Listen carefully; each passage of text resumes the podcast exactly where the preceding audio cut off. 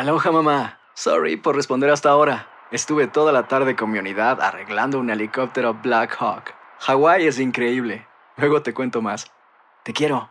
Be All You Can Be, visitando goarmy.com diagonal español. Hacer tequila, Don Julio, es como escribir una carta de amor a México. Beber tequila, Don Julio, es como declarar ese amor al mundo entero. Don Julio es el tequila de lujo original, hecho con la misma pasión que recorre las raíces de nuestro país.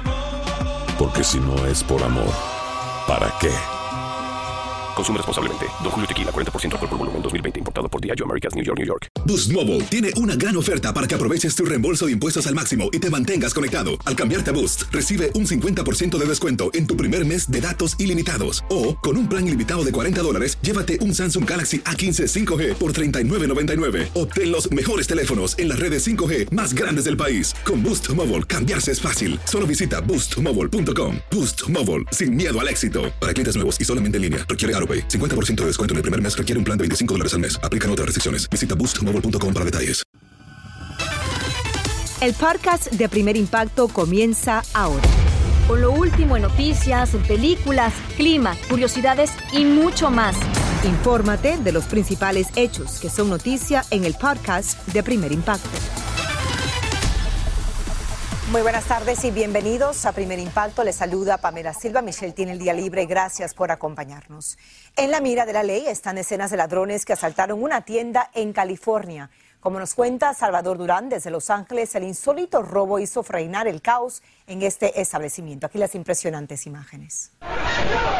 La multitud se aglomeró en la entrada de la tienda 7-Eleven en el sur de Los Ángeles y en segundos los asaltantes entraron al negocio en masa y comenzaron a saquearlo. Esta imagen los muestra elevando el nivel de violencia. El hombre de la camisa negra atacó a un empleado tirándole objetos y bananas, mientras que otros robaban lo que podían rápidamente.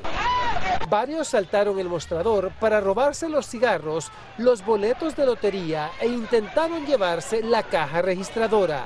Actuaban tan rápido que también tiraban descontroladamente la mercancía al piso.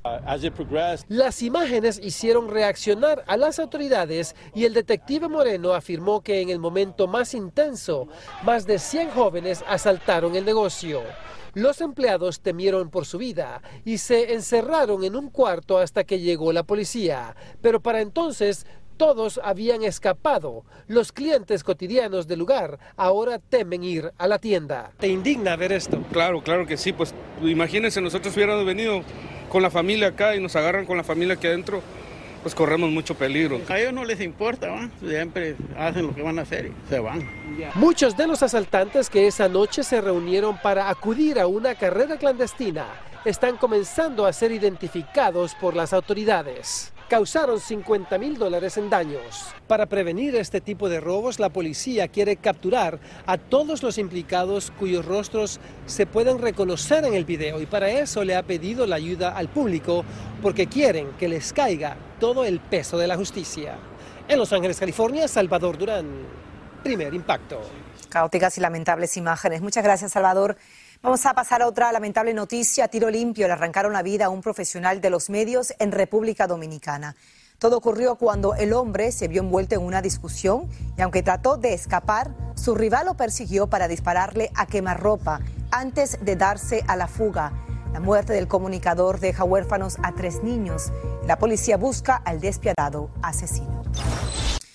Y se confirman los temores sobre el trágico final de los 43 estudiantes de Ayotzinapa en México. Los investigadores concluyeron que los jóvenes no están vivos y que habían personas infiltradas dentro del movimiento estudiantil al que pertenecía. Iván Macías tiene los detalles y la más reciente información. Tuvieron que pasar casi ocho años para que las autoridades mexicanas confirmaran lo que ya muchos sospechaban sobre la desaparición de los 43 estudiantes de la normal rural de Ayotzinapa.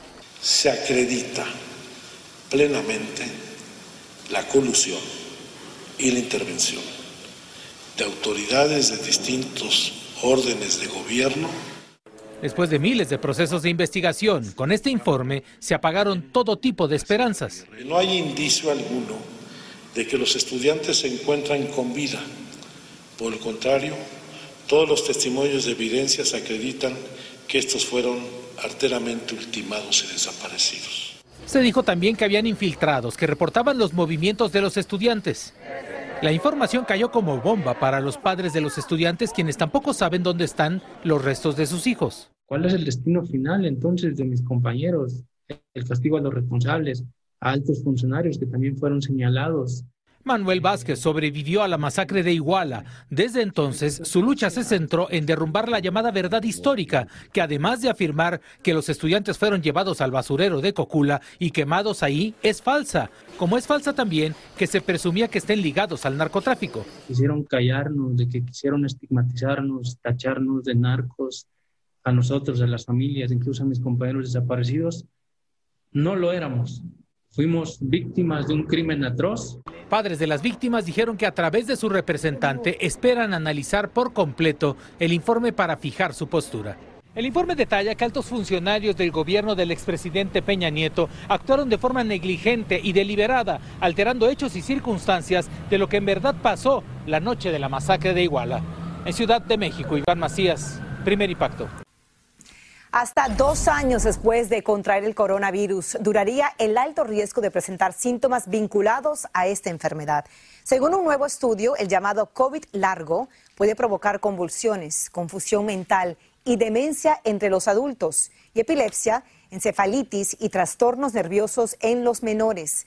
Los autores de esta investigación analizaron datos de más de un millón de pacientes. El planeta Urano entra en fase retrógrada, provocando cambios por situaciones inesperadas e impredecibles. Víctor Florencio, el niño prodigio, nos revela cómo afectará a cada signo del zodiaco. Adelante, Víctor, cuéntanos.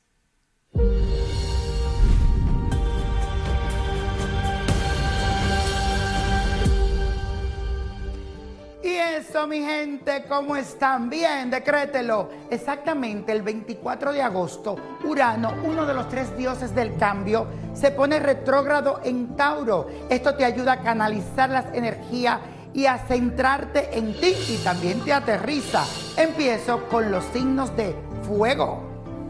Aries triunfará en todo aquello que te propongas y vas a recibir ganancias por tus esfuerzos. Quiero que crea en ti pon la frente en alto, pero debes de controlar tu orgullo y prepotencia.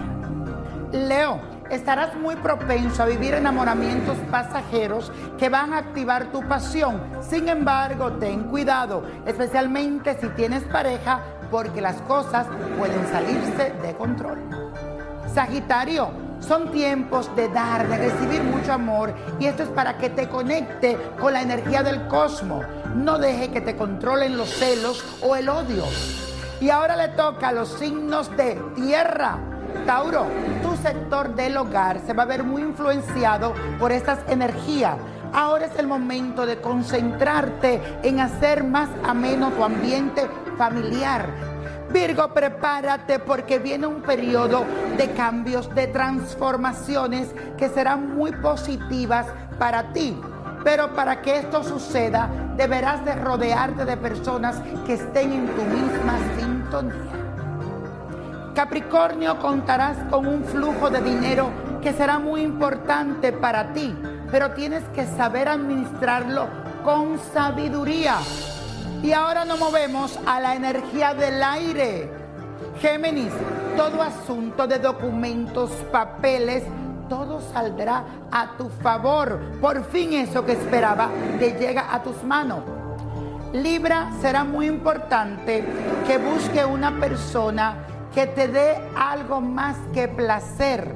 Es el momento de centrarte en lo que realmente te conviene. Acuario, ahora tu vida se va a refrescar, te vas a sentir más gusto con los cambios que recientemente te preocupaban. Vas a buscar armonía, especialmente en tus relaciones cercanas. Y ahora vamos a terminar con los signos de agua. Cáncer, tendrás mucho coraje y poder de decisión. Hay cambios que serán dramáticos y drásticos, pero usted fuerte Escorpio, estarás muy productivo y te vas a desenvolver muy bien, especialmente en todo lo que hagas de ahora en adelante. Siento que es el momento de que las puertas a las oportunidades, especialmente en el trabajo, se abran para ti. Piscis, durante estos días vas a recibir una protección divina. Acuérdate que tú estás muy cerca de Dios. Y los números de la copa de la suerte, escríbalo. 12, 38, 57, 63. Apriete el 81. Nos vamos con el 95. Con Dios todo, sin el nada. Y repite conmigo para que todo te resbale. Let it go, let it go, let it go. When something happens to your car, you might say,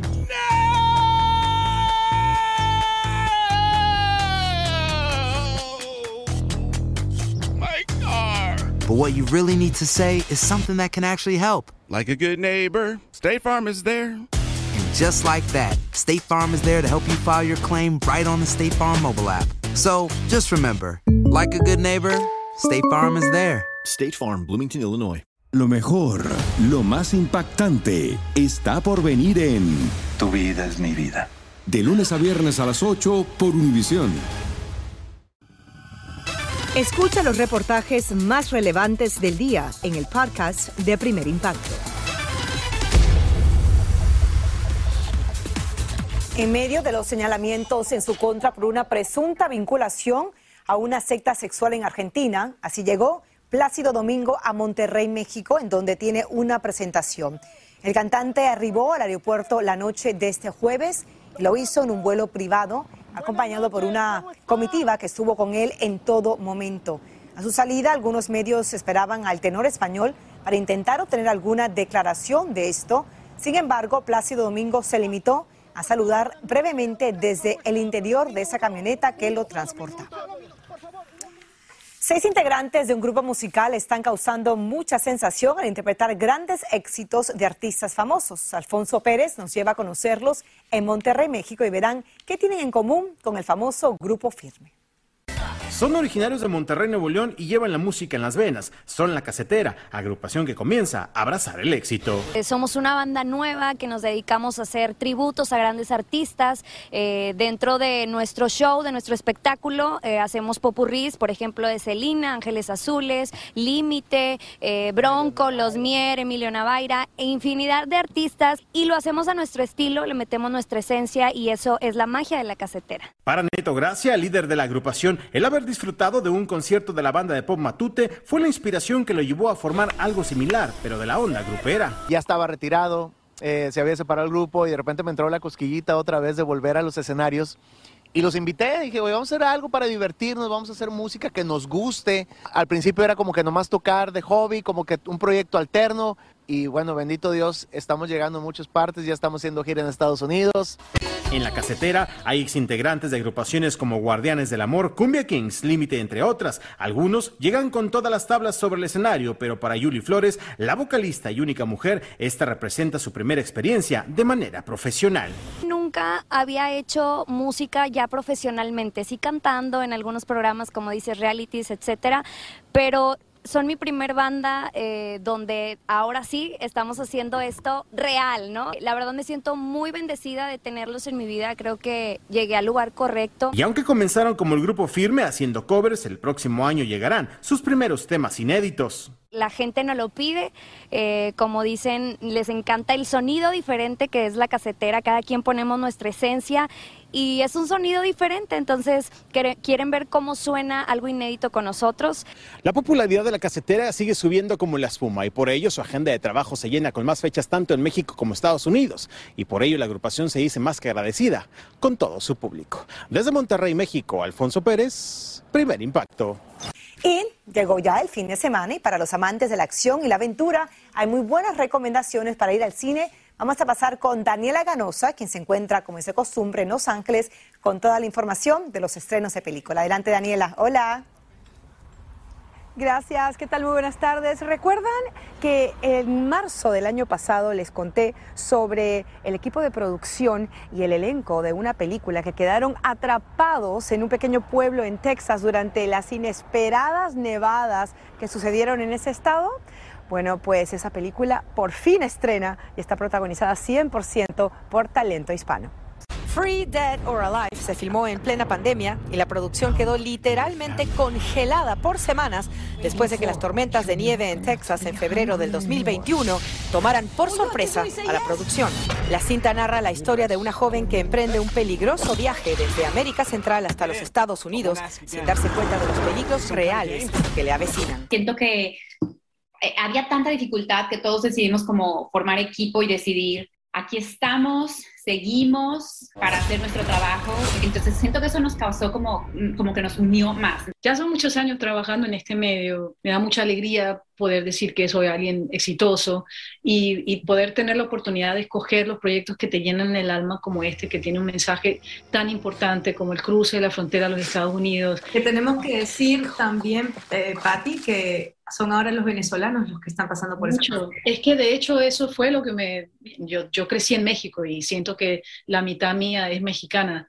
Uh, eh, ahora con el tema venezolano, imagínate. El 30% de la audiencia es latina sí. y no estamos representados en frente de la cámara. Eh, se me hace que es el 5%. Pero eso tiene que cambiar no solamente nosotros latinos haciendo proyectos, pero también en la audiencia. Al final es el, el dinero es el que habla. El que va a ver la película. Exactamente.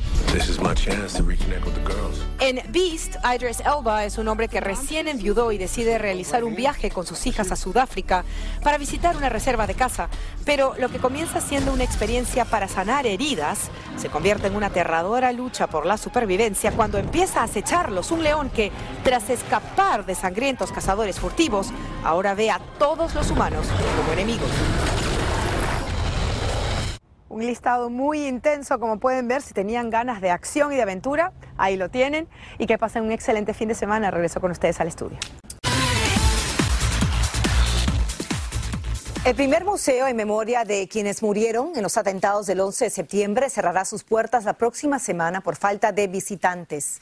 Nayeli Chávez Geller visitó ese lugar que lamentablemente cayó en el olvido y nos amplía. Con pocos visitantes afuera de sus puertas, lucía hoy el Museo del Tributo a las Víctimas del 11 de septiembre, que aún estaba haciendo visitas guiadas a aquellas personas que compren su boleto antes del cierre oficial. El principio yo dije que este museo debió haber sido eh, eh, administrado por el gobierno federal y debió haber sido gratis. Aunque el memorial del 911, que también es un museo y queda pocas cuadras, seguirá abierto, sobrevivientes de los atentados y sus familiares lamentan que se borre un episodio tan importante de la historia. Sin embargo, esperando una reacción de cualquier visitante, nos dimos cuenta que es muy poco concurrido.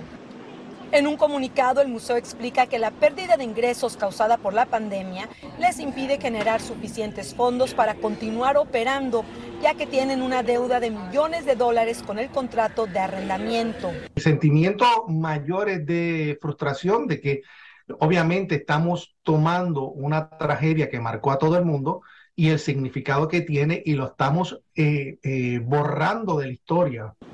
El museo, que fue fundado en el 2006 y antes de la pandemia, recibía 300 mil visitantes al año, pero en el 2021 tuvieron alrededor de 26 mil. Una pérdida enorme colectiva de relatos humanos de lo que vivieron aquel día los neoyorquinos y estadounidenses que prometieron jamás olvidar.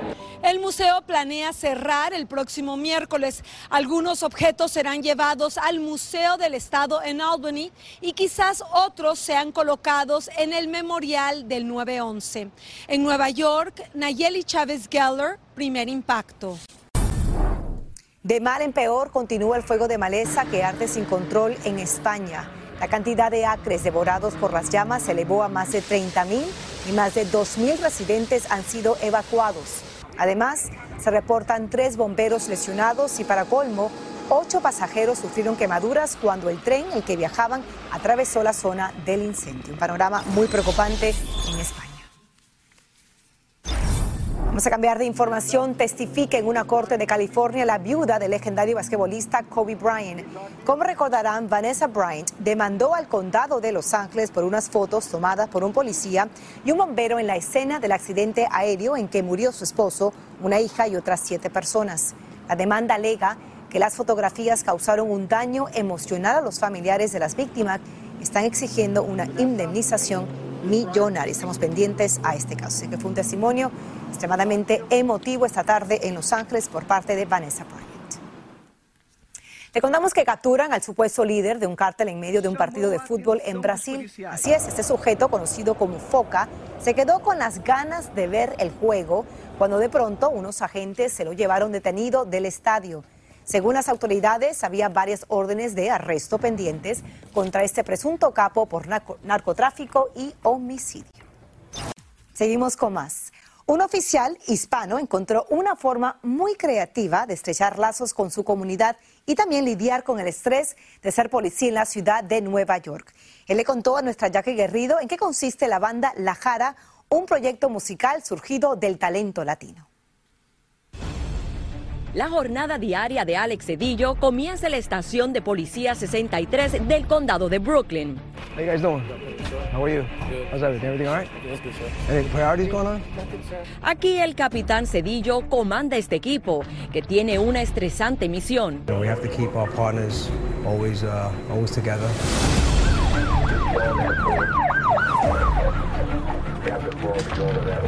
Ser oficial de la policía no es tan fácil como la gente piensa. Sobre todo por el distanciamiento que hay entre la policía y su comunidad. Por eso hace nueve años él, buscando recuperar esa confianza, creó un grupo musical y lo bautizó con el nombre despectivo con el que la gente llamaba a la policía en la calle. Yo quiero saber cómo fue la iniciativa de este nombre, la Jara Band. Eh, la Jara es un nombre que dieron a la policía en los años 70, 60 por ahí que había un hombre eh, de apellido O'Hara, que era un policía, que era bien difícil. Entonces la gente decía, ay, ya viene O'Hara, ya viene O'Hara, ya viene la Jara. Y yo decidí, cuando comenzamos esta banda, ponerle de nombre la Jara. La idea era borrar esa imagen negativa del pasado, utilizando algo que nos alegra a todos como es la música. Así que su primer paso fue hacer un casting de talento entre los oficiales hispanos y descubrió un potencial increíble.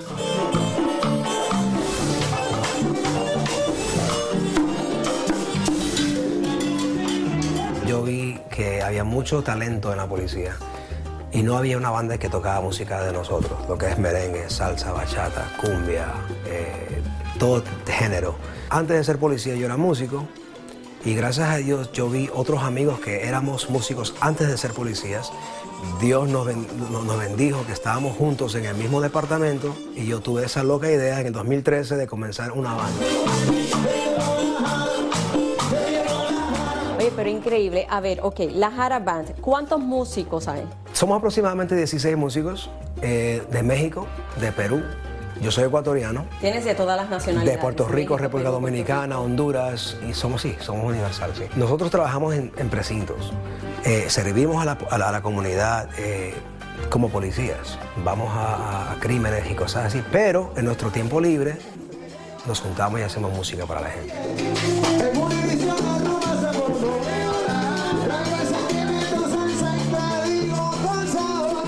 El proyecto creció tanto que requirió de una voluntaria como Jasmine Cruz, quien les traza una agenda y les da presencia en las redes sociales donde la comunidad ya los identifica como a sus amigos. Increíble. He visto muchos cambios cuando gente verdaderamente nos dan testimonio, cuando ellos llegan ahí y empiezan a cantar, lo ven de una manera completamente diferente a la policía. Aquí estamos la la primerísima banda de la policía hispana en Nueva York. El capitán Cedillo narra que ese cambio de imagen le ha servido incluso en situaciones críticas de su trabajo como policía. Estábamos en un, en un trabajo donde las cosas pudieron ser un poquito difíciles y llegamos a la escena y uno de los, podemos decir, eh, criminales reconoció, me reconoció a mí. Te prometo. Y dice, oh no, yo sí, te conozco de ta, ta, ta, ta, ta, ta. Y comenzamos a dialogar. Entonces eso como que lo bajó. Gracias a Dios todos llegamos a casa salvos, la víctima, el criminal, y no hubo arrestos. Todo gracias a la música, una dimensión que hoy en día es imprescindible en sus vidas. Todo el estrés que uno tiene eh, en el día se te olvida. La música es un lenguaje universal. Cuando estamos con nuestros hermanos y hermanas eh, policías y hacemos música, no hay ningún sentimiento que se parece a eso. Eso es lo mejor que uno puede hacer. La banda se ha vuelto tan popular que es convocada para eventos durante todo el año. Así que la jara le da calor a los inviernos neoyorquinos. Pero también refresca el ambiente en los veranos. Es una energía que pude sentir en vivo durante sus ensayos.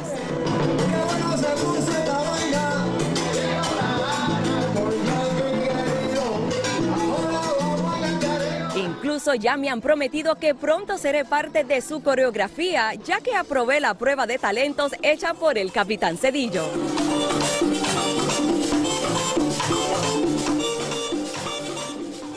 Tremendo ritmo, así que Jackie puede entrar ya en esa coreografía. La banda La Jara también ha- se ha comprometido a apoyar a la comunidad constantemente y como mencionó Jackie, no cobra ni un centavo por estas presentaciones.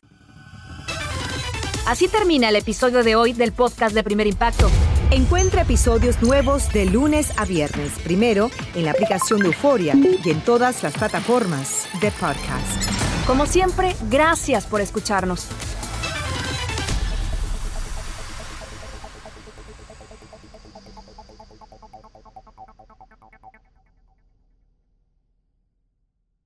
Dicen que traigo la suerte a todo el que está a mi lado. Y esa es mi mala fortuna. Basada en el clásico de Juan Rulfo, llega Univisión, El Gallo de Oro. Supongamos que la caponera puede inclinar la suerte a quien ella quiera. ¿Estás tardando en conquistarla? Con Lucero, José Ron y Plutarco Asa. Este gallo está cambiando la vida. En una historia legendaria de amor y azar. No trates de cambiarme, no lo vas a lograr. El Gallo de Oro, lunes a viernes a las 9 por Univisión.